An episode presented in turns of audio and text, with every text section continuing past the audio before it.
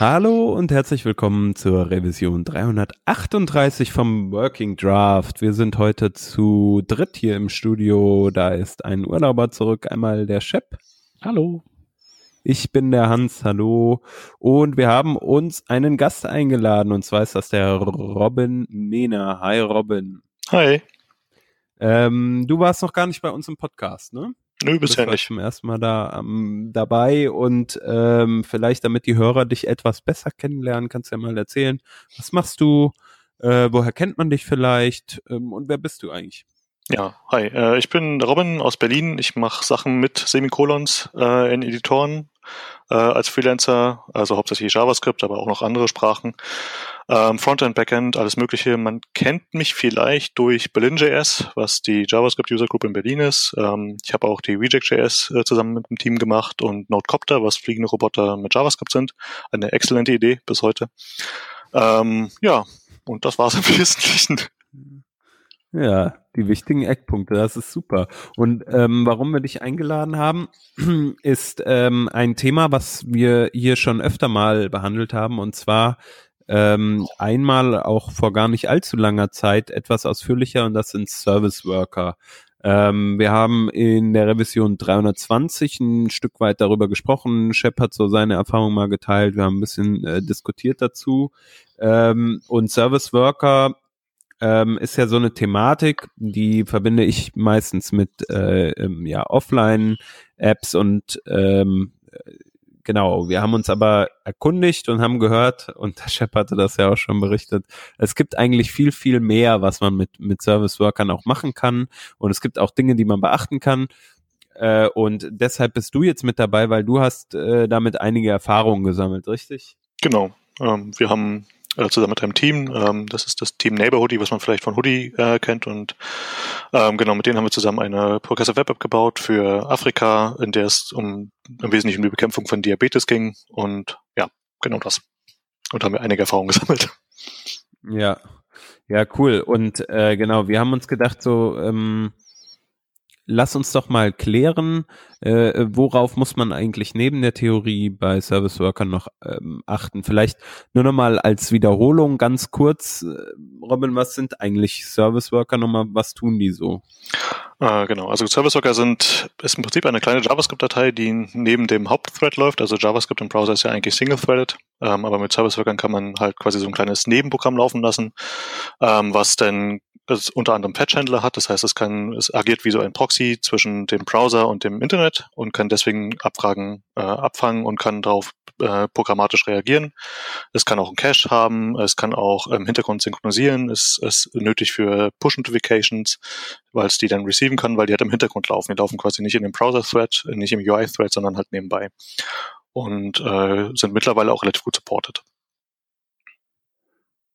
Ja, und äh, das ist halt äh, auch so der Aufhänger, ne, dass, dass viele Leute die halt nutzen, um beispielsweise, ähm, was ich jetzt sagte, eben äh, Daten im Hintergrund zu synchronisieren von, von der äh, Applikation, auch wenn man vielleicht offline ist, Daten zu speichern.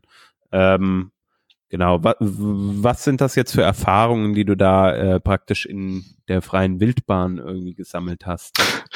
Äh, also es ist sehr, sehr viel natürlich, ähm, weil wir, ja. als wir es gemacht haben, muss man dazu sagen, ist jetzt schon ja, knapp ein Jahr her, ungefähr, genau. Ähm, und natürlich hat, haben sich die Browser seitdem auch schon wieder weiterentwickelt. Ähm, deswegen immer alles ein bisschen mit Vorsicht genießen und immer im Zweifel nochmal nachgucken. Wobei ich jetzt gerade auch wieder eine Progressive Web App baue, die aber einen wesentlich kleineren Scope hat. Genau, also es ist so die für uns das Wichtigste eigentlich war tatsächlich, dass wir aufgrund der besonderen Bedingungen in Afrika, ähm, also wir haben das Projekt damals in Nigeria und in Zimbabwe gestartet.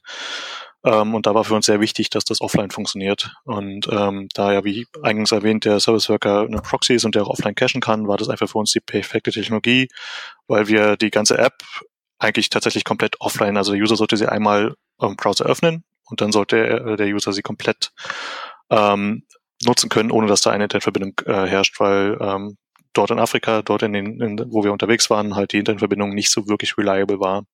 Wobei man muss dazu sagen, wenn man einmal mit der Berliner U-Bahn gefahren ist, dann ist das nicht nur ein Afrika-Problem, sondern tatsächlich auch ein sehr deutsches Problem.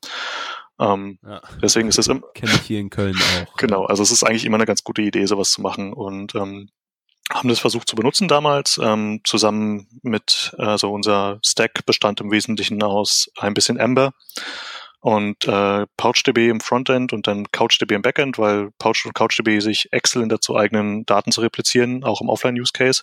Das heißt, wenn die, wenn die Verbindung mal weg ist, während der sich synchronisiert, ähm, passiert da einfach dann, also es geht nicht kaputt. Ähm, was ein sehr, sehr, also CouchDB ist da total super. In der Hinsicht, also wenn man so einen Use Case hat, ist das eine, eine sehr interessante Sache. Aber da wir damals halt tatsächlich sehr, sehr quasi on the edge waren und äh, haben wir sind natürlich in alle möglichen Fehler reingelaufen. Ähm, die, also so Sachen wie, dass wir versucht haben, Push-Notification zu machen und die Dokumentation zum Beispiel einfach nicht, nicht da war oder auch richtig falsch war. Also mein Lieblingserlebnis dazu, also Lieblings in Anführungszeichen, war, dass ich auf einer Konferenz war und dort äh, einen Chrome-Engineer getroffen habe, den ich jetzt nicht benennen möchte. ähm, aber der war halt so damals sehr, ähm, sehr viel unterwegs im Progressive Web App-Umfeld und der hatte einen Vortrag gehalten über Service Worker und Push-Notifications und hatte ein Codebeispiel bei sich in, in den Slides was ich dann, und ich war genau in dem Moment gerade dabei, Push-Notifications zu implementieren und habe das gesehen und dachte mir, das kann doch so nicht funktionieren. Und ich habe damit jetzt schon zwei Tage lang irgendwie alle meine Haare verloren ähm, und bin dann zu ihm hin und habe genau seinen Code von den Slides genommen, habe den halt bei mir in den Editor reingepastet, habe den laufen lassen und natürlich hat es nicht funktioniert und habe gemeint, hier guck mal, was ist denn da los?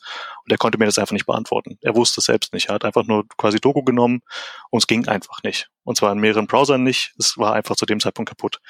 Hinterher hat sich herausgestellt, dass wir eine wichtige Sache vergessen haben, die aber nur sehr komisch ähm, dokumentiert war, und zwar, dass wenn man Content mit drin haben will in den Push-Notifications, also das, was da am Ende angezeigt wird, oder halt, ähm, man kann ihnen ja auch so Daten, Daten-Payloads mitgeben, dann muss das verschlüsselt sein, was ein sehr tolles Feature ist, bestand nun damals nirgendwo. Und das war natürlich für uns halt, ja, einfach, wenn dann schon Google Engineer vorne steht und darüber redet, und äh, das auch nicht richtig zeigt, dann war das für uns so, okay, das, wir waren halt sehr dabei zu experimentieren und sehr rauszufinden. Ähm, kleiner Seitennotiz, weil ich das hier auch schon hier links reingepastet habe, äh, wenn man Push-Notifications mit ähm, Service Workern machen will, es gibt ein Web-Push-NPM-Package, damit macht man sich das wesentlich einfacher, die Push-Notifications zu senden, weil auch jeder Browser ein leicht anderes äh, System dafür hat und ein leicht anderes Backend hat. Ähm, das heißt, wenn man Push-Notifications machen will, dann auf jeden Fall Web-Push benutzen. So, jetzt mal durchatmen. Ja, also äh, äh, Push-Notifications sind eine Sache, die die also problematisch waren. Ähm, du sagtest äh, Dokumentation, die vielleicht auch gefehlt hat. Ähm, kennst du da den aktuellen Stand? Hat sich das da, äh, da ein Stück weit verbessert? Äh, deutlich, hat sich deutlich verbessert. Also wir waren, ich habe dann auch mit dem, dem besagten Engineer gesprochen und deswegen möchte ich jetzt auch keinen Namen nennen, weil es soll jetzt auch nicht geplant werden. Sowas passiert uns allen. Ähm, ja, klar. Äh, deswegen soll ich jetzt nicht irgendwie, äh, will ich den auf keinen Fall in irgendeiner Form äh, schlecht machen. Und der ist dann auch hinterher hin und das mit dem Dokumentationsteam gefixt und seitdem ist es auch besser. Aber es ist halt also eine Sache, die man einfach im Hintergrund behalten muss. Man ist immer noch sehr on the edge, auch wenn es jetzt mittlerweile besser ist. Also es gibt ja mittlerweile sehr große Beispiele für Progressive Web Apps, wie zum Beispiel Twitter, ähm, die jetzt auch vor kurzem sogar für Windows die äh, Progressive Web App rausgebracht haben. Ähm, und äh, aber es ist deutlich, deutlich besser geworden. Es ist nicht mehr so fehleranfällig, aber trotzdem sollte man immer gucken, gerade weil es schon sehr früh Dokumentation gab, sollte man immer schön aufs Datum gucken. Ähm, wenn irgendwie dann steht 2016 oder 2017, dann, also Anfang 2017, dann nicht, vielleicht nicht alles für bare Münze nimmt, nochmal nachlesen und vielleicht nochmal eine andere Quelle finden, weil es an manchen Stellen nochmal komisch ist und sich zum Teil auch Sachen einfach geändert haben. Ähm, du hast Progressive Web Apps auch genannt gerade, äh, die, äh, die, das haben wir jetzt einfach äh, so ganz selbstverständlich gesagt, aber ähm, vielleicht kannst, also hören tut man das ja auch an allen Ecken, aber Service Worker sind ja nicht Progressive Web Apps, also das ist ja nicht das Gleiche, sondern äh, die sind im Prinzip so der ein wesentlicher Bestandteil, um diese Progressive Web Apps ähm, ans Laufen zu bringen, aber da gehören eben noch so ein paar andere Sachen dazu, ne? Äh, die aber bei weitem genau, also so komplex sind. Genau, also der Server-Server ist schon, würde ich sagen, die zentrale Technologie, weil der halt dafür sorgt, dass man halt offline erreichbar, äh, nicht offline erreichbar, sondern dass man nebenbei im Hintergrund erreichbar ist. Also selbst wenn die Webseite zu ist, läuft der Service Work halt immer noch weiter, was halt sehr wichtig ist für dieses App-Feeling, damit man zum Beispiel eben dieses Ding kriegt mit, ähm, dass eine Push-Notification ankommt oder dass im Hintergrund schon mal irgendwie der neueste Kunde nachgeladen wird. Ähm, für eine Progressive Web App ist dann eigentlich nur noch das App-Manifest äh, interessant. Also es gibt so eine Manifest.json, wo dann halt nochmal der Name drin steht und noch ein paar andere Daten drin stehen. Und wenn man das zusammen hat und äh, die App offline verfügbar ist, dann können Browser dich fragen, ob du jetzt die App installieren möchtest. Und das passiert halt im Wesentlichen so, dass du, wenn du die Seite häufig genug benutzt ähm, und mit ihr interagierst, wobei das halt so Metriken sind, die, glaube ich, ganz bewusst von, von dem Chrome-Team und natürlich auch von allen anderen so ein bisschen nicht so super spezifiziert werden, äh, weil die sich auch noch ein bisschen ändern. Aber im Prinzip, wenn man viel mit der Seite interagiert, kommt irgendwann so ein, so ein äh, Banner, was dich fragt, hey, möchtest du jetzt diese diese äh, Webseite als App installieren und dann ist die quasi als auf Telefon wirklich als äh, auf dem Homescreen da und kann draufklicken und sie ist sofort da. Deswegen kommt da dieser App-Name her. Wobei ich den ein bisschen irreführend finde, weil tatsächlich man auch eine Blog zu einer Progressive Web App machen könnte, wenn man wollte. Und dann ist es, ist es dann eine App oder ist es nur ein Blog? Also so die Bezeichnung ist so ein bisschen, bisschen ähm, interessant. Aber trotzdem kann man halt, wie gesagt, also die ganze Idee ist, dass man dann die wirklich auch installierbar auf den Homescreen machen kann was ich persönlich nicht so weiß, ob das so super interessant ist, weil ich erstens finde ich dieses Install-Banner generell interessant, weil man halt irgendwie jahrelang haben wir so Banner immer gezeigt und haben Leuten beigebracht, irgendwie klickt da bloß nicht auf dieses Banner, das ist böse Werbung oder das ist irgendwie ganz böse Störung und haben allen Leuten beigebracht, Banner immer sofort wegklicken. Und jetzt wollen wir plötzlich dafür sorgen, hey, wenn da ein Banner ist, dann das ist aber ein gutes Banner. Also das ist so ein bisschen interessant. Ich glaube, da wird noch viel Learning passieren müssen, wie das gut funktioniert für die User dass es eben nicht einfach nur wegignoriert wird, weil, also ich glaube, Reddit ist zum Beispiel, wenn du darauf gehst, dann kommt da sofort so ein Riesenbanner, hey, installier doch bitte unsere mobile App, was dann so eine Native-App ist, die man sich im App Store installieren kann. Und du kriegst diese Meldung auch nur ganz schlecht weg. Und das haben wir, das ist halt so die, die UX gewesen, die wir jahrelang im Web hatten. Und plötzlich kommt aber ein gutes Banner. Das ist so, ja, ich denke, das wird sich noch ein bisschen, ein bisschen einspielen müssen, bis das wirklich gut auch für Leute funktioniert, die nicht technisch unterwegs oder nicht so technisch unterwegs sind, wie wir es sind. Ähm, ja, genau. Ja. ja, äh, Microsoft hat ja noch jetzt den sozusagen die den Ansatz äh, vielleicht auch in Ermangelung von äh, Progressive Web App Fähigkeiten des Edge, ähm, dass die äh, Progressive Web Apps äh, crawlen, also wenn die die im Netz finden und die bestimmte Kriterien erfüllen, dass sie die dann in ihrem Windows App Store anbieten. Das finde ich eigentlich auch nicht genau. schlecht. Genau, also das gibt da bei, bei Microsoft gibt es tatsächlich zwei Varianten. Das eine ist dieser Bing Crawler, der dann wirklich crawlt und nach bestimmten Kriterien äh, die automatisch in den, in den Microsoft Store übernimmt. Ähm, keine Ahnung, wie der jetzt heißt, weil ich kein Windows-System bei mir habe. Aber genau, ähm, das ist das eine, was sie machen. Das andere ist, dass man sogenannte AppX-Pakete machen kann. Und das ist dann quasi, man kann seine Progressive Web App zu einer ähm, AppX machen und die quasi in den Store submitten. Okay. Und damit haben sie, hast du dann halt auch die Möglichkeit, im App Store zu sein, was ich auch relativ wichtig finde, weil wir auch festgestellt haben, auch in Afrika, ähm, dass Leute doch eher in den App Store gehen, um Sachen zu finden, weil wir denen das halt auch jahrelang beigebracht ja. haben.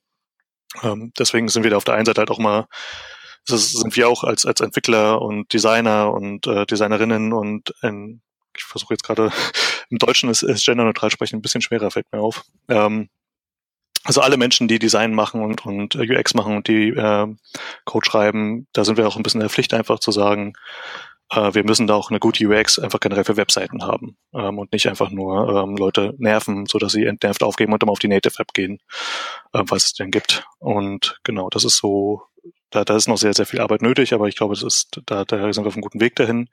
Ähm, soweit ich weiß, ist gibt es bei Google auch Pläne, die Progressive Web Apps in den Apps, äh, in den Play Store zu bringen. Okay. Ich, äh, es gab auf jeden Fall irgendwie ein Tool, mit dem man die relativ, relativ leicht konvertieren konnte.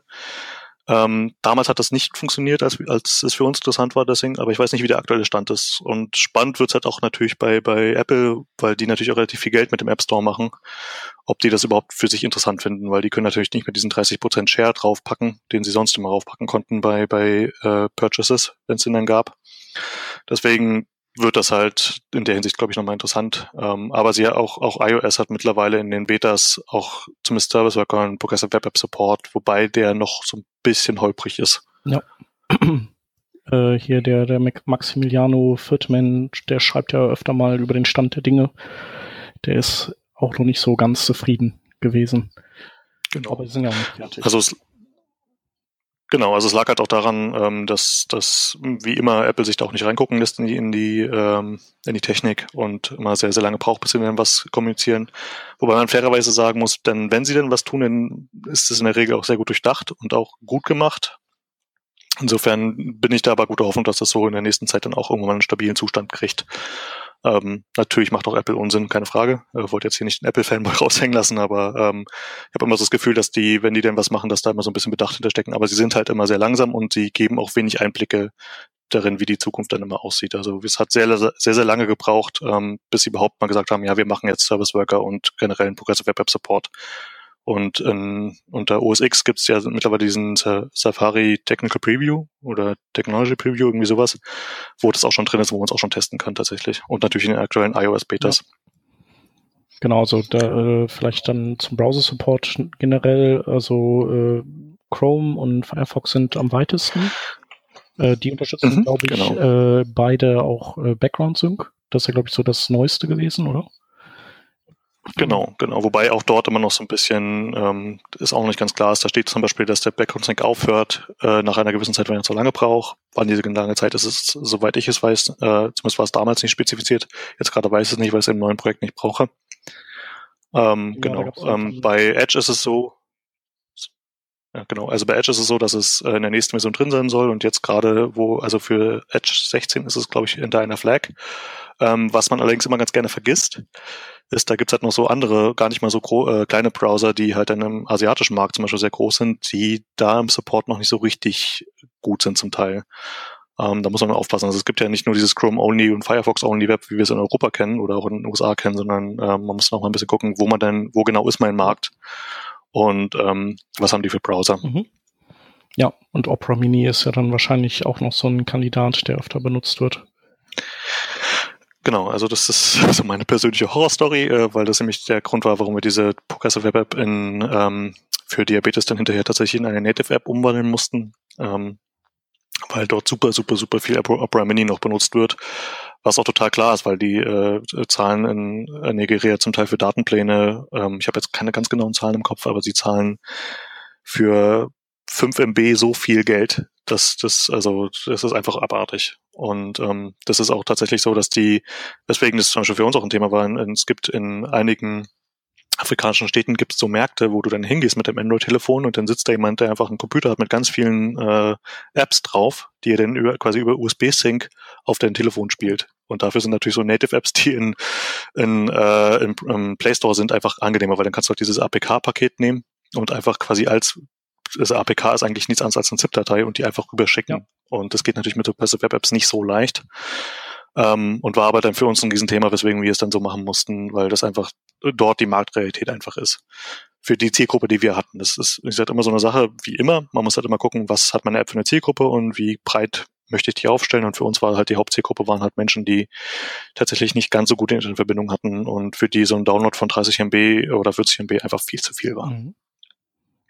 Und weswegen wir das runterladen mussten, ist, wir haben halt ursprünglich gingen wir davon aus, dass ähm, alle halbwegs aktuellen Android-Telefone ja auch Chrome drauf haben und damit sind wir auch ge gefeit für Progressive Web Apps, aber wie sich herausgestellt hat, stimmt das nicht so richtig. Ähm, es ist wirklich hauptsächlich Opera Mini und dann, ich glaube, Urchin heißt er, genau, ähm, dieser andere äh, Browser, der so ein, der hat so ein kleines äh, Eichhörnchen, genau. Ich habe gerade das, das deutsche Wort dafür überlegt. Genau, das Eichhörnchen, ähm, der ist da auch ziemlich groß. Mhm. Und davon gibt's auch noch eine Mini-Variante, die sind halt, die sind beide super groß in Afrika. Okay. Ähm, also zumindest für die normale Mittelschicht, ähm, die jetzt für uns, weil wir halt im medizinischen Fall unterwegs waren, halt sehr interessant war. Für Leute in Städten, also ähm, Nairobi oder sowas, das sind schon wieder ganz anders.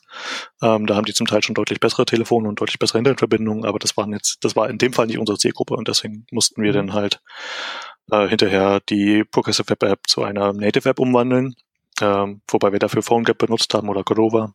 Ja. Und es trotzdem total gut noch funktioniert hat. Oh, oh ja, aber, aber bis dahin, also sie. Sorry. Sorry? Äh, ich wollte dich nicht unterbrechen. Ich, ich komme dann später. Okay. Okay, genau. Also für uns war dann halt irgendwann so, ähm, wir haben dann halt, wir haben es als, als Progressive Web App gebaut und die existiert so tatsächlich sogar noch als Progressive Web App, aber wir haben dann einfach irgendwann das auf ähm, Cordova umgeschwenken müssen, einfach weil wir diesen Play Store haben mussten. ähm, um halt zu ermöglichen, dass Leute einfach mit einem USB-Stick dir die App rübergeben können. Ja. Ähm, aber das Coole war, dass wir im Prinzip sämtliche Technologien weiterverwenden konnten, ähm, bis auf die Service-Worker-Geschichte, die mussten wir ein bisschen umschreiben, aber das war überschaubar. Und das lag daran, dass äh, der, äh, der, was, was ist dann da drin? Ist es auch Chromium wahrscheinlich, äh, dass der das nicht konnte, dass der, der älter war? Genau, dass die und vor allen Dingen das nicht benutzt haben, das war eigentlich das Hauptproblem. Also das war das, also ähm, beziehungsweise bei, sorry, äh, du meinst jetzt bei Cordova, ne? Ja, genau. Bei Cordova ist das Problem, dass es da kein Service Worker Support zumindest damals nicht gab. Ich, also es war auf jeden Fall, es steht jetzt ganz groß auf der Prioritätenliste und ich glaube, es kommt jetzt oder ist sogar schon gekommen. Damals ist das Problem gewesen, dass die quasi internen Browser aufmachen und der von, ähm, der zeigt aber auf das, der zeigt das File-Protokoll. Und Service Worker gehen nicht mit dem File-Protokoll. Okay. Die gehen nur auf HTTP, wenn es local, Host ist. Ansonsten, wenn es nicht Local Host ist, nur über HTTPS. Ja. Und das heißt, das ging dann einfach nicht aus, Secu aus Security-Bedenken. Das heißt, der startet da einfach nicht. Ja. Okay, aber, aber das heißt, den Part haben wir so Progressive Web App, also äh, ist erstmal nicht alles kaputt, aber eben auch nicht genau. so cool, wie es sein könnte ich sag mal, in unserem Fall, und das ist tatsächlich einer der, ich sag mal, Fehler, den wir gemacht haben, irgendwo war es bei uns, dass, wir dieses Progressive in Progressive Web App nicht ganz ernst genommen haben, sondern wir haben es tatsächlich als Requirement gehabt, dass das funktionieren muss, ähm, weil wir damit mit dem Server sogar noch mehr Sachen gemacht haben.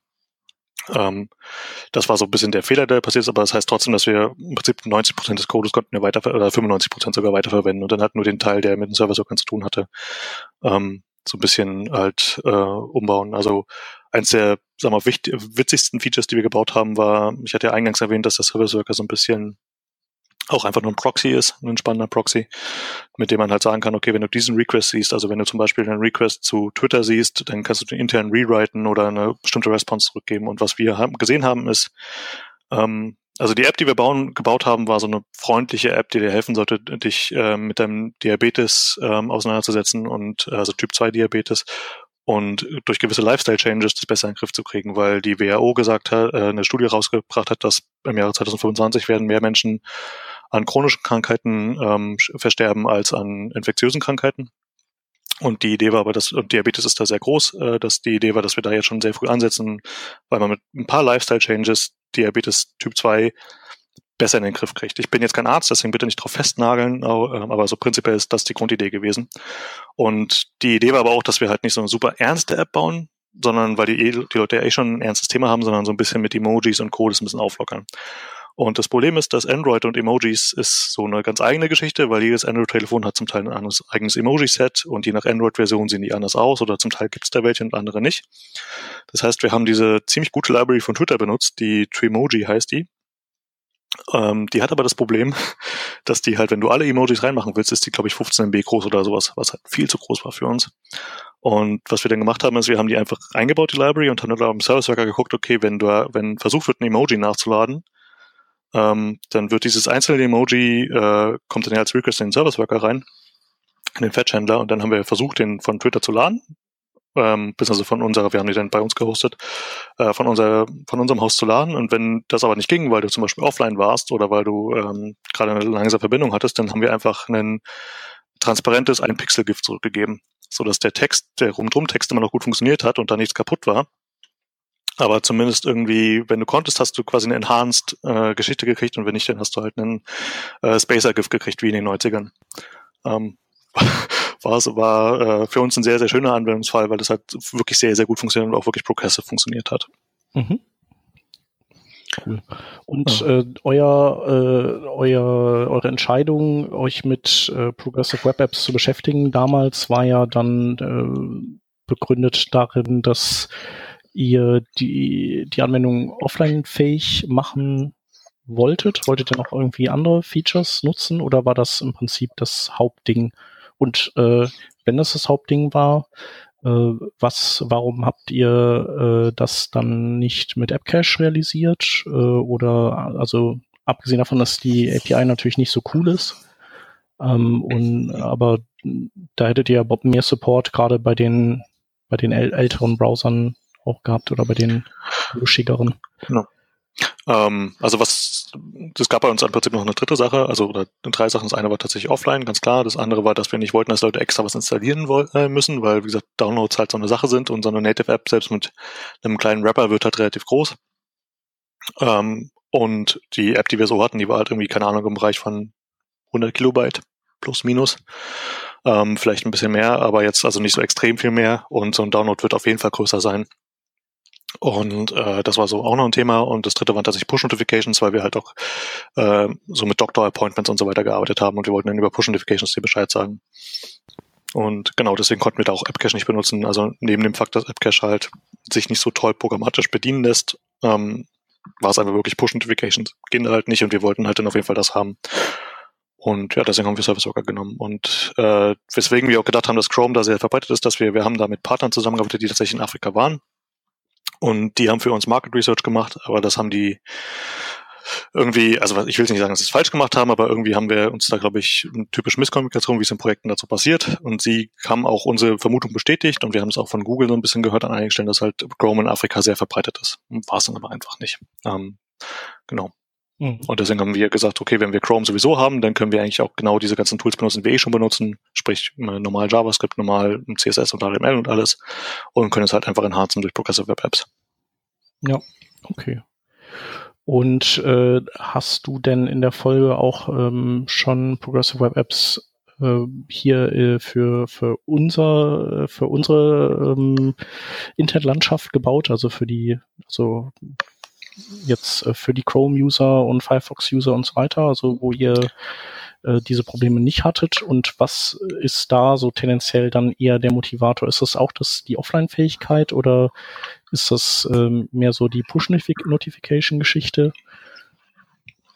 Ähm, genau, also ich baue jetzt gerade eine für äh, einen Kunden in der Schweiz, die das haben und da haben die deutlich besseres Internet ähm, als in, in Afrika.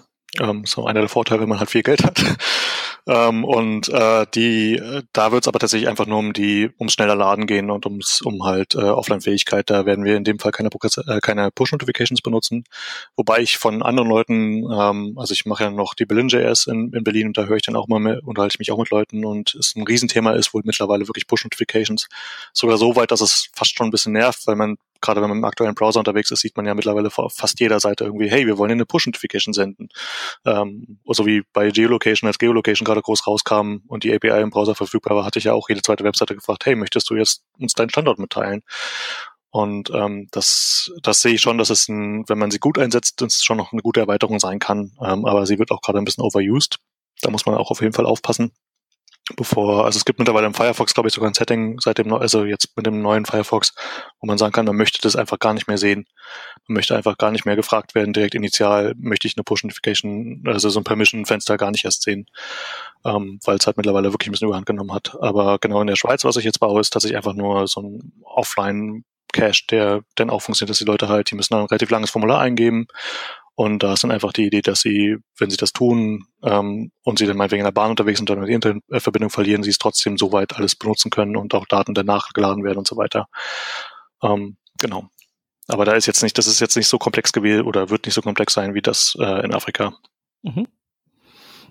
Okay. Ähm, und äh, ja. Wie, wie ist das bei, äh, es gibt ja so verschiedene Strategien, die man äh, für diese ähm, Cache äh, und äh, oder Cache und oder Network äh, Modus nutzen kann, also irgendwie Network First oder Cache First und dann äh, lazy äh, lazy ähm, Aktualisierung des Caches äh, übers Network. Was sind genau. so da die oder was was ist so für dich meistens die Strategie, die du fährst oder mischst du die dann je nach Content? Genau, also es ist ähm, diese Service Worker Toolbox ist so eine Library, die, die halt äh, von Google auch kommt. Das ähm, kann man sich ganz gut reinladen. Die äh, hat halt so ein bisschen ein paar dieser vorgefertigten Strategien für den Cache. Ähm, und da muss ich einfach sagen, es hängt ganz klar vom, vom, von der App ab.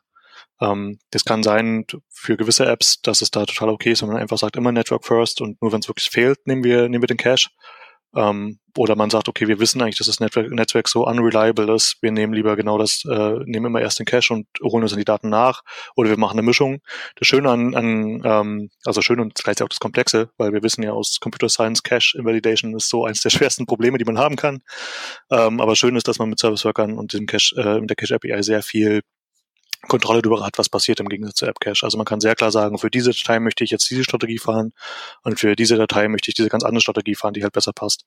Ähm, bei uns im Falle der zum Beispiel der App von ähm, die wir da in Dix hatten, in, in Afrika hatten, haben wir halt äh, ganz viel Content immer wieder nachgeladen, der dann äh, quasi reinkam, der dann immer schon verfügbar sein sollte. Und da war auch mal die Idee, dass wir auf jeden Fall immer Cache First nehmen, weil wir immer wussten, das Netzwerk wird mit einer sehr hohen Wahrscheinlichkeit gar nicht da sein. Und dann aber im Hintergrund immer versuchen, den Cache zu updaten. Und generell, wenn man sowieso sowas haben wie so eine Art Layered Caching, nenne ich es jetzt mal, ähm, wo dann wirklich irgendwie, man kann ja mehrere, mehrere Caches aufmachen und dann wirklich sagen, okay, das sind halt statische Assets, die einfach, wenn die einmal da sind, sind die immer da, dann kann man die immer direkt aus dem Cache holen, weil die sich sowieso nicht updaten werden. Die werden sich nur updaten, wenn der Service Worker komplett neu geschrieben wird, ähm, was dann eigentlich relativ gut ist. Ähm, oder halt man sagt, okay, hier an der Stelle ist jetzt etwas, da hole ich zum Beispiel News irgendwie oder einen Newsartikel, die sollte immer so frisch wie möglich sein. Da versuche ich immer erstmal ein Netzwerk zu holen, weil das einfach sehr valuable ist. Oder Timetables, wenn man einen Zug äh, so eine Zug-Timetable-App baut oder sowas. Also das ist halt, man muss das immer, das hängt sehr vom Use Case ab auf jeden Fall. Also im Prinzip, äh, wenn es äh, so aktuelle oder so äh, Daten sind, bei denen Aktualität relevant ist, dann eher Network First und äh, bei so sowas, was mehr so in Richtung Buch oder Wikipedia geht, da kann man halt dann auch mal ein bisschen was Veraltetes ähm, vorhalten. Genau. Cache, ne? Genau, also und dann halt, wie gesagt, mal gucken pro Anwendungsfall. Also man kann ja auch innerhalb der App verschiedene Use Cases haben und dann verschiedene Caches dafür haben. Das ist ja auch okay. Es macht sowieso Sinn, weil man meinetwegen sagt, okay, ist so ein JavaScript-Asset, irgendwie so eine Library, ähm, die ich halt immer wieder lade, die kann ich halt, die ändert sich halt sowieso äh, so selten, die kann ich einmal nachladen, fertig. Also das haben wir zum Beispiel mit den, mit den Twitter-Emojis gemacht, wenn die einmal geladen waren, haben wir die in den Cache geworfen und dann wussten wir, die ändern sich sowieso nicht mehr, da können die auch einfach immer bleiben, die werden einfach nie invalidiert. Ähm, das ist halt deswegen, da sage ich immer, muss man ein bisschen gucken, was der jeweilige Use Case einfach ist und dann darauf anpassen. Ja. Wobei wir auch einen Fall gesehen haben, das ist, glaube ich, ein sehr spezieller Fall für Low-Power-Telefone ist, dass der Cache auch langsamer sein kann als das Netzwerk. Also das ist auch mal so eine Sache, die dann aber quasi nicht zu debuggen ist. Ja. Ja, der äh, neueste Firefox hat das jetzt, macht das jetzt ja auch äh, da anders. Der hat ja quasi zwei konkurrierende Tasks jetzt. Das heißt, der, der fragt die Disk an, also die mhm. Äh, und gleichzeitig macht er Network Request auf die Ressource und je nachdem, welcher früher da ist, der, der wird halt genommen. Ja, okay, habe ich noch gar nicht gesehen, aber ja, spannend. Also ist auch das, was wir gesehen haben, dass gerade wenn die Disk sehr kaputt ist oder sehr fragmentiert ist, ähm, gerade wenn es auch alte, äh, alte Spinning-Disk-Systeme sind zum Beispiel auf, auf größeren Rechnern, ähm, dann ist das ein Thema. Oder was wir auch bei totalen Low-Power-Telefonen, die dann wirklich gerade so dann Chrome starten können, da ist es dann zum Teil auch wirklich so, dass ähm, die, die Desk, die Disk deutlich langsamer ist, als wenn es einfach übers Netzwerk nachgeladen wird. Ja. Ähm, was eh so eine, so eine Sache, so eine interessante Geschichte ist, wir haben, ähm, also Non-Blocking UI ist ja eigentlich so, dass der Service Worker auf der Registrierung sollte eigentlich Non-Blocking alles passieren, aber wir haben es tatsächlich geschafft, mit Service Workern auch die UI zu blocken, obwohl die eigentlich in einem anderen Thread sind. Aber wenn die halt beide Low Power sind und beide kaum Rechenleistung haben, dann kann, also beide Cores, die in dem Telefon drin waren, dann kann das auch mal passieren. Das heißt, so generell sollte man bei Service auch dort immer darauf achten, natürlich jetzt nicht sinnlose irgendwelche Stunts zu machen und das jetzt nicht als free, hey, wir bauen da jetzt einfach mal irgendwie eine riesige Bitcoin-Miner oder sowas ein, was auch leider passiert, sondern wir gucken halt immer, gehen mit den Ressourcen trotzdem schonend um am Ende. Ja. Ähm, und die Registrierung des Service Workers, das ist ja so ein Call, den man innerhalb des dann noch des normalen UI-Codes macht, dieses äh, Service Worker Register, das sollte man auch auf jeden Fall machen, nachdem die Seite geladen worden ist und nicht mitten im, im kritischen Pfad, ähm, weil das auch mal blocken kann. Und weil er ja ohnehin dann äh, erst quasi äh, hinterher wirklich am Start ist. Ne? Ja, man kann ihn ja forcen, dass er denn, man kann ihn ja trotzdem gleich aktivieren, wenn man möchte. Ja. Ähm, aber genau, es ist halt immer so eine Sache, auf die man dann einfach achten soll, dass man das einfach nicht reinwirft, sondern halt, also es machen halt so viele Tutorials so, ähm, dass die dann einfach im Head das reinwerfen und dann wird halt der Service registriert, aber in der Zeit lädt er dann das halt runter und kann unter Umständen blocken, deswegen auch dort immer so spät wie möglich halt laden. Mhm.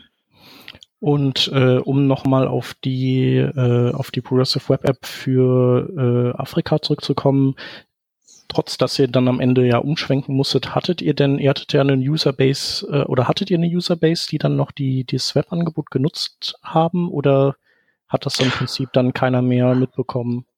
Ähm, also wir hatten, wie es halt so ist, wir hatten so ein Staged Rollout, wo wir dann halt quasi Alpha- und Beta-User hatten und die Beta-User hatten es tatsächlich noch, das waren auch gar nicht so wenige, ähm, aber dann die, tatsächlich der Rest ist dann einfach auf den, auf die normale Native-App gegangen, ähm, mhm. weil das einfach dann auch vom Marketing her einfacher war für ja. die Leute. Weil Was ich persönlich schade finde, aber das ist halt die Realität gewesen dann einfach. Ja, klar. Nämlich äh, würde halt, äh, mich würden auch so ähm, Erfahrungsberichte von Konsumenten dieser Progressive Web Apps sehr interessieren, mhm. die halt auch so ein bisschen, bisschen mehr Features an den Start bringen, weil ja. ähm, das sind ja so Dinge, die man nicht gewohnt ist, dass eine Webseite sie tut, die die, äh, die, die dann machen. Also mhm ich weiß noch, das gab mal irgendwann so einen so einen Online-Shop, der hatte so einen Drag-and-Drop-Warenkorb, wo man Sachen reinziehen konnte. Und das hat halt überhaupt nicht funktioniert, weil die Leute haben das nicht verstanden und auch irgendwie, äh, die sind auch nicht auf die Idee gekommen, dass sowas möglich ist. Also für die war das halt total unangenehm. Und äh, ich hatte auch mal eine Seite, da hast du so eine Suche, da konntest du einfach eine Texteingabe machen und dann hat er sich aus dem Text so äh, alle möglichen Kriterien rausgesucht und damit gesucht. Und dann gab es noch als Alternative so ein Formular, wo du die gleichen Sachen eingeben konntest. Und die Leute haben halt einfach immer das Formular benutzt, weil das war so ein Interface, was sie gewohnt waren und einschätzen konnten und das andere war für die halt irgendwie undurchschaubar. Und ähm, das interessiert mich halt auch sehr, die, äh, die User Experience, äh, die Erfahrung äh, von Verbrauchern dieser Apps. Genau, also mit den kann ich jetzt natürlich von den Beta-User nur reden, aber da haben wir das auch gesehen tatsächlich, dass die Leute komplett verwirrt waren von wegen, wie das ist jetzt, also wenn wir denen gesagt haben, hey, ihr nehmt mal diese neue Diabetes-App, die euch helfen wird, irgendwie bisschen besser mit dem, mit eurer Diagnose klarzukommen und ein bisschen was dafür zu tun. Und dann haben die halt App gehört, weil das auch so gesagt wurde von äh, den Leuten und dann, ja, wo kriege ich denn die App? Und dann, wie heißt sie denn? Und dann haben sie halt im Play Store gesucht, natürlich, weil Leute halt die Apps im Play Store suchen, wir den jahrelang gesagt haben, der App Store oder der Play Store ist das, wo ihr dahin müsst, um eine App zu kriegen. Ähm, die haben tatsächlich sich damit sehr schwer getan, ähm, das zu verstehen, dass das jetzt, das einfach nur eine Webseite in der App ist auch. Ähm, und dass das alles hat. Und waren dann aber tatsächlich, zumindest die, die es benutzt haben, waren dann tatsächlich sehr begeistert davon, ähm, wobei sie halt ähm, das mit dem Install-Banner, wie gesagt, dann auch so nicht immer zu 100% verstanden haben, weil sie halt die, also dass wir gesehen haben, so ein Install-Banner kam und wir immer so, ja, jetzt kommt es endlich, weil man kann es halt, man kann es halt nicht forcieren, dieses Banner. Und wir immer so beim, beim User-Test, oh, jetzt kommt es endlich und dann haben sie einfach weggeklickt. Weil sie halt so gewohnt sind, dass da ein Banner kommt, was Werbung ist. Und ja. so, ja, das ja, sieht halt auch aus so ein bisschen wie so ein dämlicher Alert dann, ne? Genau. Und so, ah, warum? Ähm, genau, das ist halt noch so eine Sache, wo, wie ich ja eingangs schon erwähnte, das ist halt so, die ganze UX ist dann auch sehr ungewohnt und ähm, auch weil wir zum Teil sehr, sehr Bad Citizens waren im Netz und sehr viel Unsinn mit Werbung und so gemacht haben, wird es, glaube ich, noch eine ganze Weile dauern, bis das so natürlicher passiert. Ähm, wobei es ja immer mehr Statistiken gibt, die sagen, dass Leute immer weniger Apps installieren und wenn ich jetzt also ich kann jetzt so von mir selbst auch reden. Ich installiere eigentlich überhaupt nichts mehr auf mein Telefon und ich benutze eigentlich auch fast nur noch Webseiten, bis auf ganz wenige Ausnahmen. Und ich kann mir vorstellen, dass das so quasi über, über diese Hintertür so langsam dann reinkommt, dass das dann irgendwann so kommt, okay, die, Webs, die Apps funktionieren jetzt einfach so. Also Twitter als sehr große App hat ja mittlerweile ähm, oder ist ja eine Progressive Web App ähm, und funktioniert wohl auch mittlerweile recht gut. Ähm, und es hat auch relativ viele Nutzer und ich glaube, dass das so langsam passiert. Und vor allen Dingen in Märkten wie jetzt Afrika oder auch Indien, äh, wo das tatsächlich auf, aufgrund der Datengrößen und so noch viel interessanter wird, ähm, wird es, glaube ich, noch sehr, sehr groß werden, auf jeden Fall. Also es ist, es gab ja, Google hat ja jetzt so, hat ja auf so einer auf ihrer Roadshow, auf ihrer Progressive Web App Roadshow hatten sie ja so ein paar Beispiele, ähm, wo sie auch Shops in Afrika hatten, die dann äh, jetzt Progressive Web Apps sind, die super gut angenommen werden. Ähm, wobei man da mal sagen muss, das ist bei Google auch immer ein bisschen Vorsicht zu genießen, ähm, weil ja, die. Ich wollte gerade sagen, also das, äh, die werden natürlich eher Erfolgsgeschichten dann ähm, da erzählen. Genau, also das ist immer so ein bisschen, ich meine, ist klar, ist halt ein, die wollen natürlich ihr Produkt verkaufen äh, oder halt zumindest Chrome irgendwie gut anpreisen und so weiter. Die haben natürlich in ihrer Beta ähm, Klientel, die drin waren, was dann irgendwie fünf Prozent aller User waren oder sowas. Es waren halt nur Chrome-User. Es war halt auch sonst nichts. Also es waren halt Leute, die sich sehr, sehr handgepickt haben, die es am Ende gemacht haben. Aber die waren sehr positiv angetan zumindest. Aber es ist halt, wie gesagt, ein sehr, sehr langer Weg da noch hin. Ähm, und ähm, wir müssen auf jeden Fall da, glaube ich, generell auch durch die neuen APIs. Also wenn wir jetzt schon wieder, wenn jede Webseite dich fragt, hey, willst du Push-Notifications receiven mhm. und nur noch nerven, dann werden, dann machen wir uns den Weg dann quasi selbst kaputt als Entwickler. Ähm, ja. Deswegen. Ja, ich glaube, dieses ganze Berechtigungsding, äh, dass das ist noch so ein ungelöstes. Also ich, ich glaube, äh, also es gibt natürlich so bestimmte Best Practices, die empfohlen werden. Äh, da hatten wir auch letztens, die, die hatten wir auch mal erwähnt, also dass man so äh, Requests erst aufgehen lässt, wenn der User auch eine Aktion durchführt, die, wo er sozusagen auch einen Zusammenhang erkennen kann, warum jetzt ähm, er gefragt wird nach zum Beispiel Geolocation oder Push Notification oder sowas. Also dass er das auslöst und das nicht einfach so aus heiterem Himmel äh, kommt. Ähm, aber ich denke trotzdem, dass äh, einfach die, dieses Kleinteilige, äh, dass du ständig irgendeinen Mumpitz gefragt wirst und du nicht so einen klaren Prozess hast wie bei Apps, dass du, dass, dass du eben auf eine Seite kommst und dann äh, sagen kannst, okay, jetzt will ich die installieren und dann geht so ein Ding auf und das sind jetzt die Dinge, die diese App möchte, also die Berechtigungen, die die haben möchte, willst du das oder nicht, dann, äh, dann können wir es installieren ich glaube, so solche so Lösungen dafür muss es halt einfach noch geben.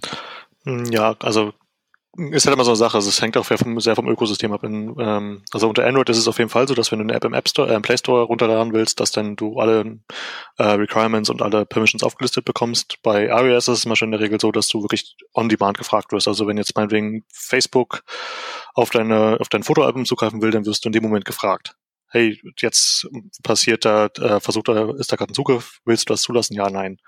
Ähm, und ich denke, dass das eigentlich auch sogar ein ganz guter Weg ist, weil wir müssen einfach als Entwickler lernen, wir brauchen nicht alles. Wir brauchen nicht immer sofort Push-Notification-Zugriff. Äh, wir brauchen nicht sofort äh, Kamerazugriff oder was auch immer, sondern wirklich, wenn, wenn der User diese Interaktion startet, ähm, dann sollte er danach gefragt werden. Also ich finde, das ist so, ja, es sind so verschiedene Philosophien. Da wird sich am Ende, glaube ich, zeigen, was am besten funktioniert. Ähm, ich bin eigentlich ein Fan davon, so wie es bei iOS funktioniert, dass man wirklich in dem Moment, wo es passiert, auch sieht, ah, jetzt greift er auf die Kamera zu, jetzt sehe ich gerade, was da passiert. Und es ist nicht einfach so im Hintergrund, ich gebe jetzt einfach mal Whitelist, du hast jetzt eine Kamerazugriff, obwohl ich noch gar nicht weiß, was die App eigentlich damit macht.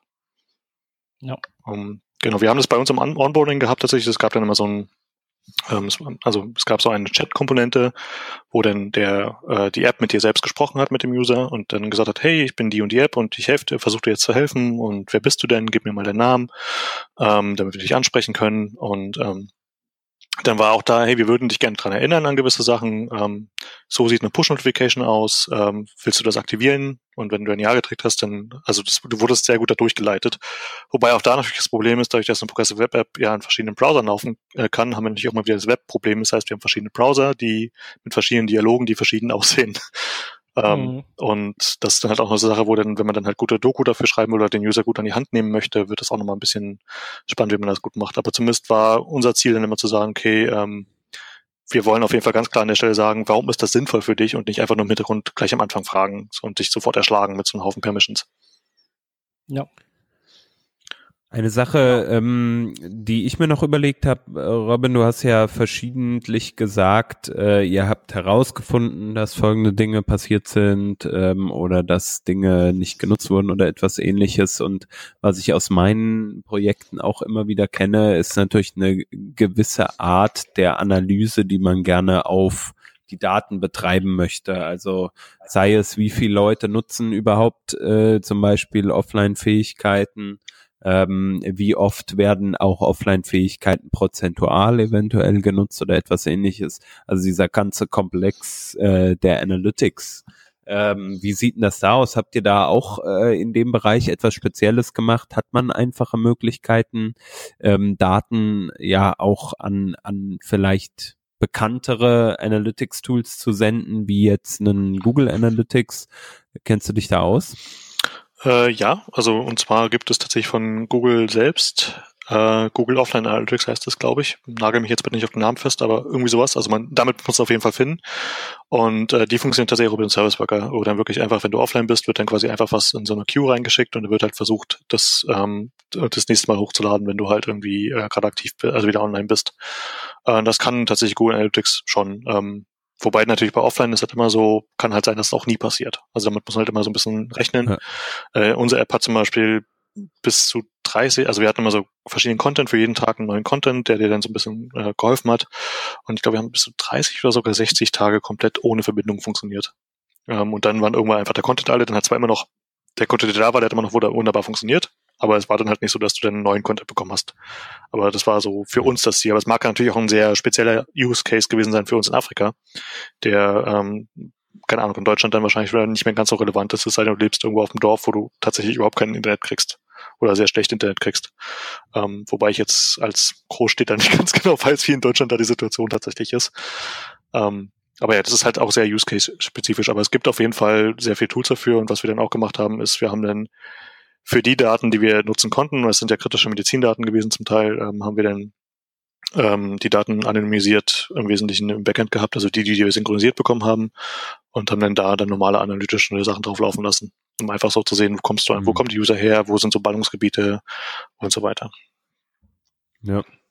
Ja, also äh, ich finde halt äh, diese Thematik, was du jetzt sagtest, dass Google Analytics halt dieses Analytics Offline Tool hat, äh, oder, oder beziehungsweise ein Skript anbietet, was man da irgendwie einbindet. Äh, das finde ich schon mal sehr wichtig. Natürlich, äh, im Endeffekt möchte man auch selbst gerne seine Analytics betreiben ähm, und seine eigenen Backend-Events locken, klar. Ähm, aber manchmal hat man halt vielleicht auch äh, schon vorgefertigte Tools oder etwas ähnliches. Ähm, ich finde es wichtig, das halt auch zu monitoren. Macht es überhaupt Sinn, ähm, dass ich hier jetzt etwas offline anbiete, wie du, wie du das halt eingangs sagtest, ne, wenn ein Blog da jetzt äh, dir irgendwie sagt, hier, installier mich doch bitte als äh, Web-App, ähm, beziehungsweise Progressive Web App auf deinem Homescreen, auf deinem Telefon, dann ist das cool, dass das Blog das kann, ähm, nur halt auch irgendwie unnötig. Ähm, bei einer Zeitungsseite hingegen finde ich es manchmal, also die habe ich alle auf meinem, äh, auf meinem Smartphone auf der Homepage liegen und würde mir da manchmal mehr wünschen, dass es mehr einen App-Charakter hat. Ne? Und da ist es dann vielleicht schon wieder sinnvoller. Ähm, wobei du dann natürlich auch äh, richtigerweise angemerkt hast, äh, so äh, Daten, die halt zeitkritisch sind, da macht es halt wenig Sinn, dass man die zu lange im Offline-Store vorhält. Ja, aber sowas, was ich mir zum Beispiel vorstellen kann für eine Zeitungs-App, ist, dass du halt sagst, ich möchte diesen Artikel halt später lesen ähm, und das willst du halt nicht ja. über so einen Third-Party-Service machen, sondern sagst einfach, den möchte ich später lesen, dann wird der für dich einfach offline vorgehalten. Du kannst ihn halt in der Bahn lesen, wenn du halt nach Hause fährst, da wo auch immer du dann hinfährst. Ähm, was ich meinte mit dem Blogphone war auch, dass es halt, deswegen finde ich auch dieses App-Ding so ein bisschen irreführend manchmal. Ähm, du musst ja nicht installiert sein auf dem Homescreen, um diese ganzen Fähigkeiten zu nutzen. Das heißt, es kann auch einfach sein, dass du dann einen Service-Worker im Hintergrund hast, ähm, der einfach dafür sorgt, wenn du das nächste Mal auf die Seite kommst, ist einfach schon mal erstmal alles da. Und du, weil das alles aus dem Cache steht, der muss halt nichts nachladen von irgendwo und dann wird er halt quasi nach und nach nur Content neu, neu laden. Also es gibt da dieses Pattern, das nennt sich App Shell Pattern, dass man quasi die App, also die Shell der App, also alles das, was benötigt wird, um was anzuzeigen, schon mal komplett aus dem Cache holt und dann nur den Content von woanders holt. Ähm, was dann dafür sorgt, dass es halt deutlich schneller lädt und du wirklich quasi wie so Instant Loading hast, wie, wie du es bei der Native App auch erwarten würdest. Ähm, das kann ja dann trotzdem sinnvoll sein, ohne dass der User es am Ende im Hintergrund installiert.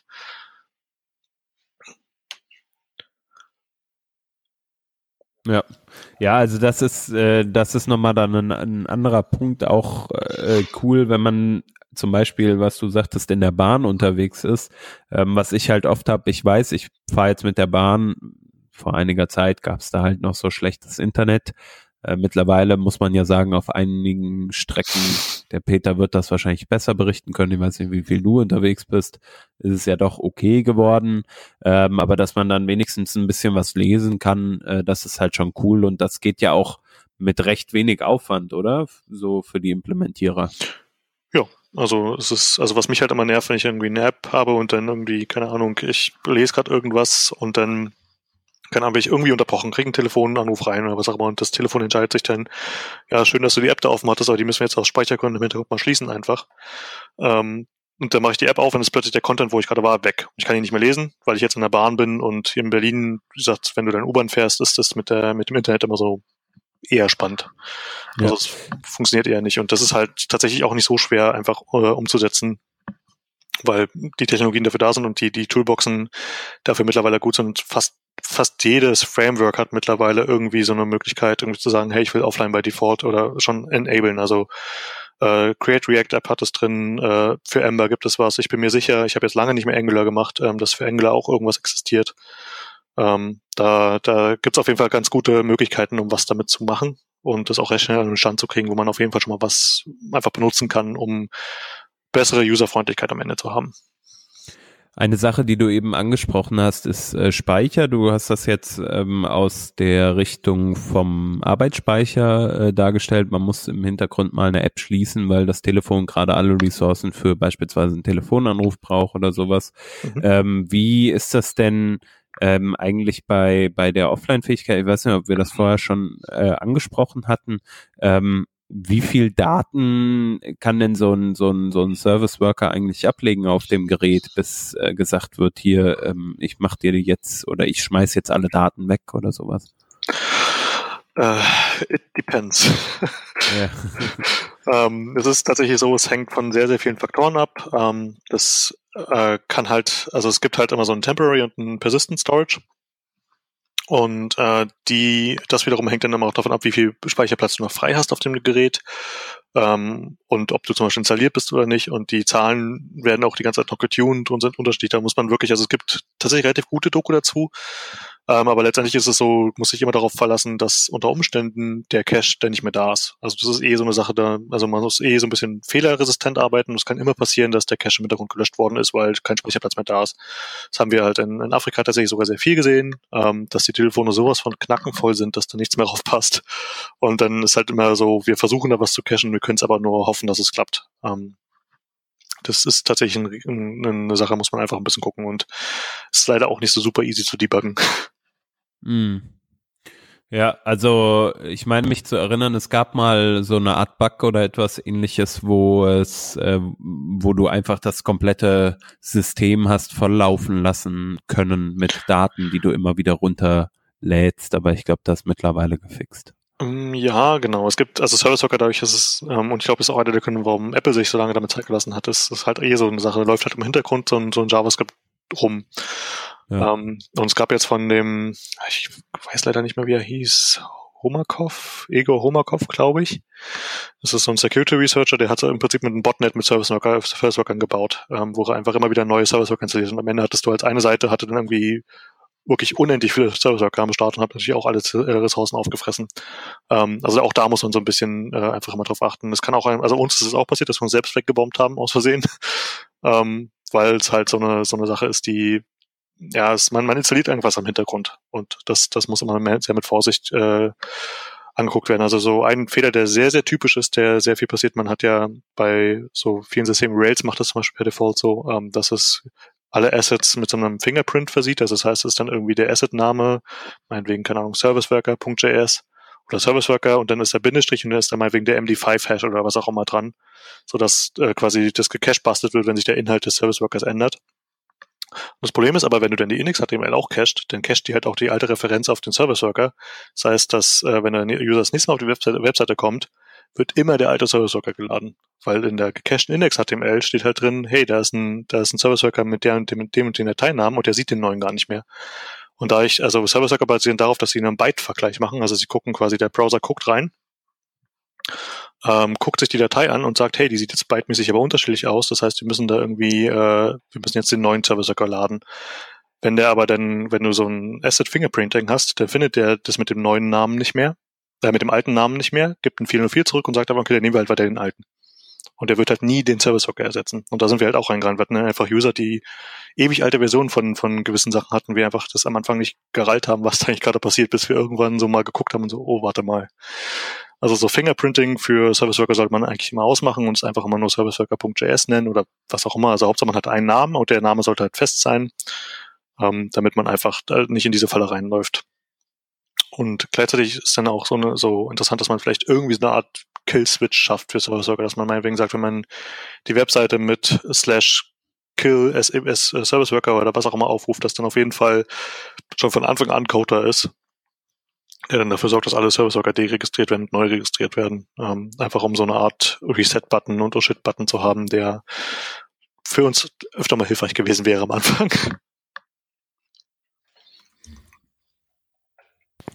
Cool. Ich habe gerade mal parallel geguckt, äh, es gab, aber die gibt's auch nicht mehr, eine Storage Management API, die einem auch äh, so Infos ursprünglich mal geliefert hat, äh, wie viel Platz man insgesamt noch zur Verfügung hat. Ich weiß aber nicht, warum die ist irgendwie äh, obsolet jetzt. Die wurde wieder verworfen.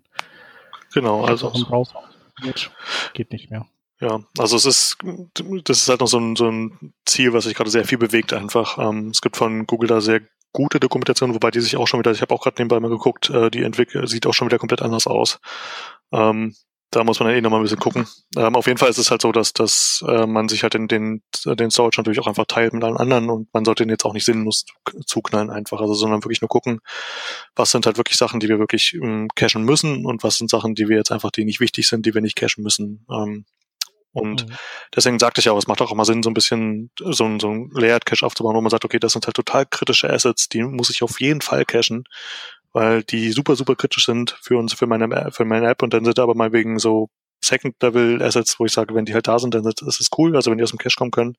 Wenn nicht, auch nicht schlimm.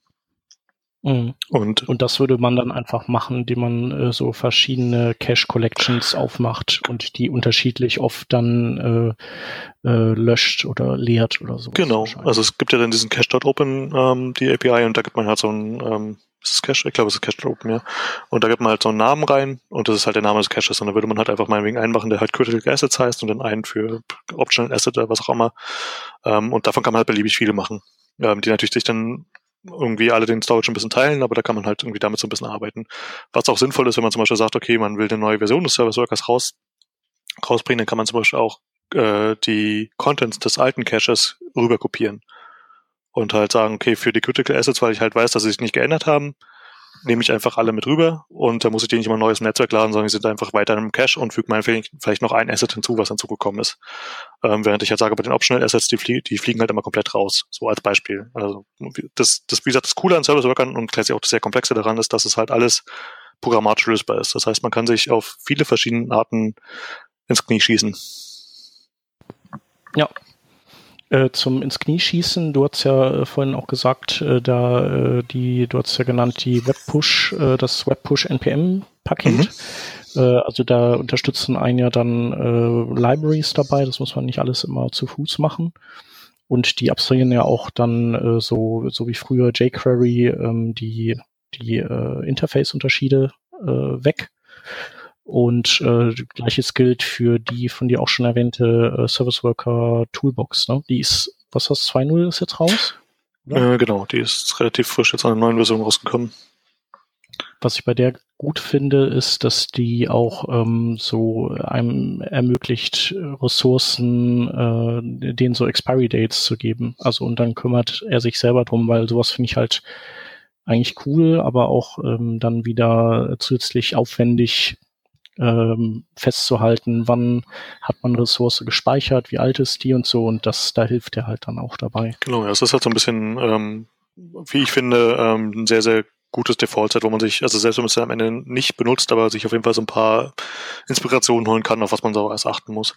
Es gibt auch diesen wirklich exzellenten Talk, ähm, der jetzt auf der JSConf EU schon gehalten worden ist und jetzt glaube ich auch gerade auf der JSConf AU. Ich habe den Link auch äh, euch gegeben ähm, ich habe jetzt leider den Namen vergessen, aber der, der, der Talk ist irgendwie so Service Worker Outbreak irgendwas und dann so ein, so ein Hash und der ist wirklich exzellent, weil mhm. da jemand berichtet darüber, auch in einer sehr unterhaltsamen Form, wie ich finde.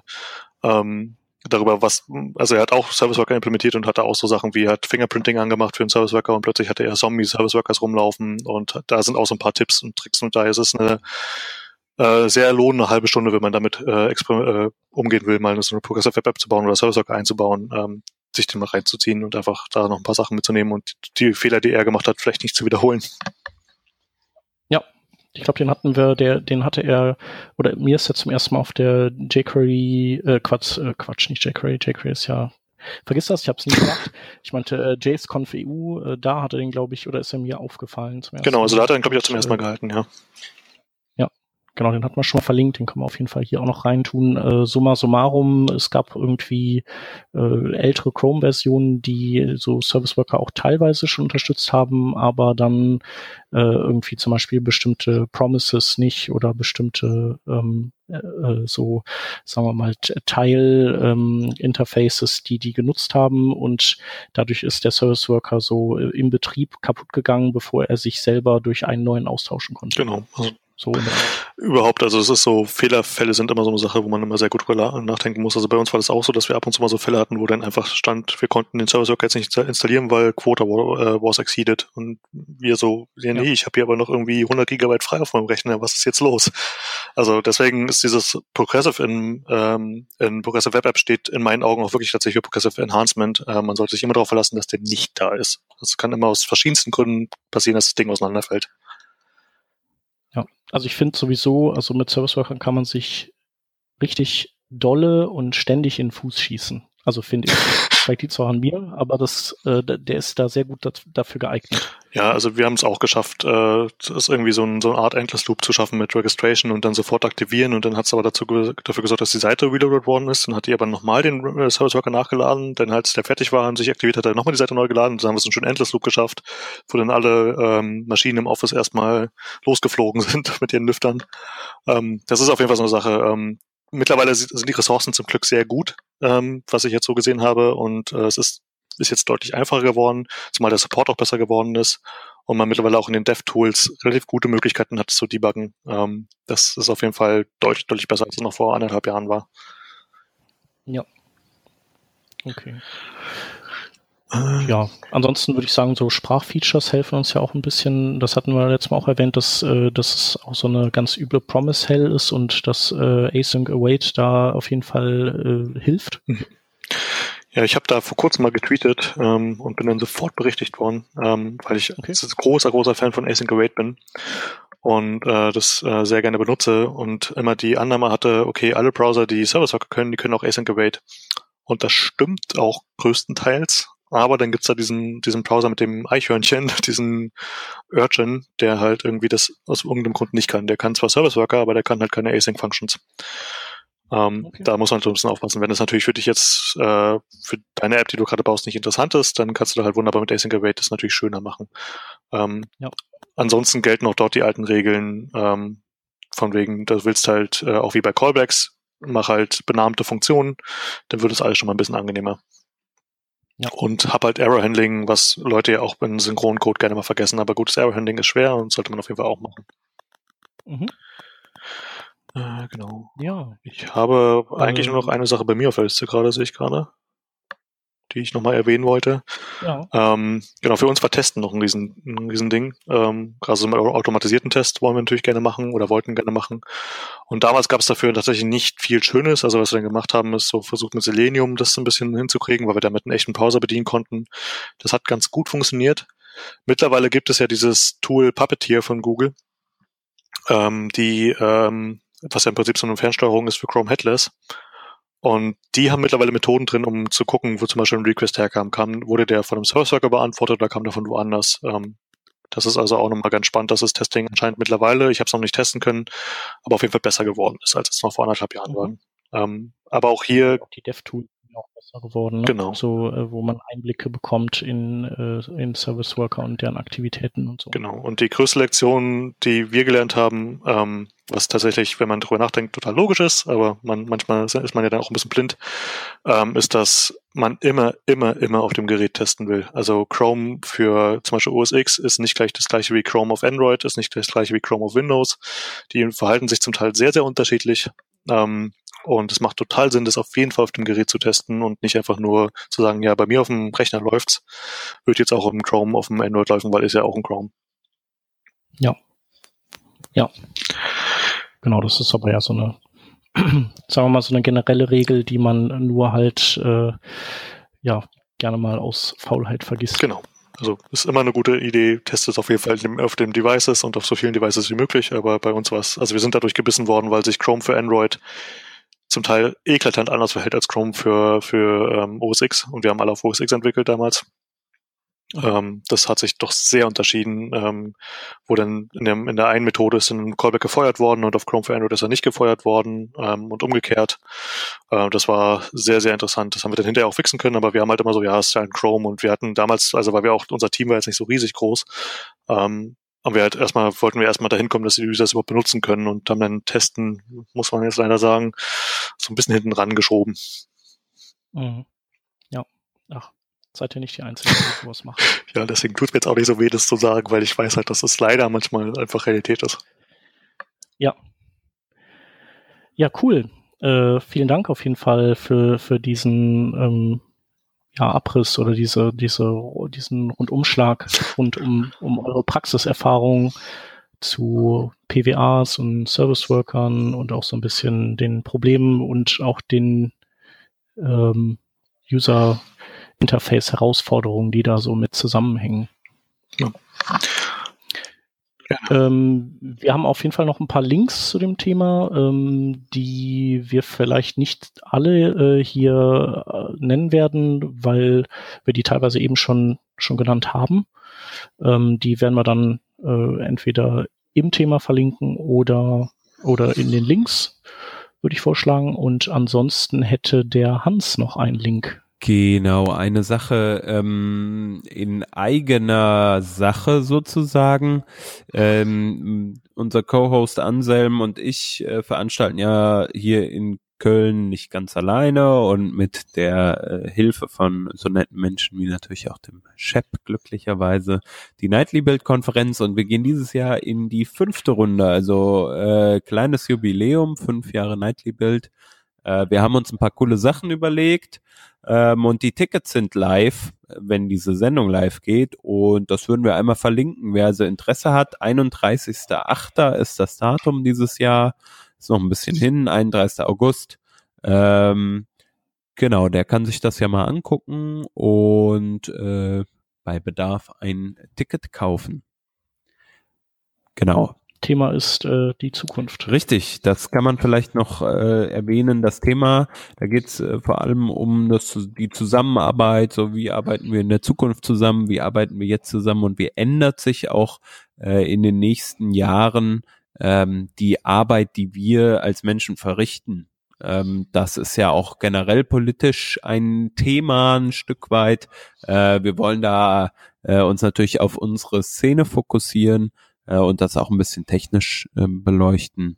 Also für die Leute, die für die das interessant ist, ist vielleicht auch noch zu sagen, wir haben einen Call for Paper und wer möchte, kann auch gerne einen Talk zum Thema einreichen. Ähm, wir sind gespannt oder schlagt doch einfach jemanden vor, der eventuell einen coolen Talk hat, falls ähm, euch da jemand Spezielles einfällt.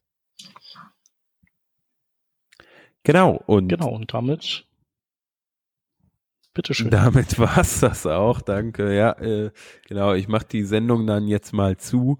Äh, Robin, vielen, vielen Dank, dass du da warst. Ja, die Anreise war sehr weit. ich musste bis in mein Wohnzimmer. Ui, ja, war, ui, ui. war schön mit ja, euch. Danke, danke, danke für danke, die Einladung. Sehr gerne, danke, dass du dir die Zeit genommen hast und auch den Weg in dein Wohnzimmer auf dich genommen hast. Ähm, und ich weise natürlich wie immer die Hörer darauf hin, dass wenn es Fragen, Anmerkungen gibt, äh, ihr das gerne in den Kommentaren hinterlassen könnt oder auch auf Twitter. Der Robin ist auf jeden Fall auf Twitter zu finden und ich denke, dass ähm, äh, ich hoffe, das dürfen wir auch verlinken. Ja klar, ja. Also meine DMs sind doch offen mm, und könnt mich einfach anschreiben. Das ist sehr cool. Äh, das werden wir dann auf jeden Fall verlinken. Und ähm, genau, bei Fragen meldet euch einfach. Nochmal danke und auch an die Zuhörer vielen Dank fürs Hören. Bis zum nächsten Mal. Tschüss. Tschüss. Ciao.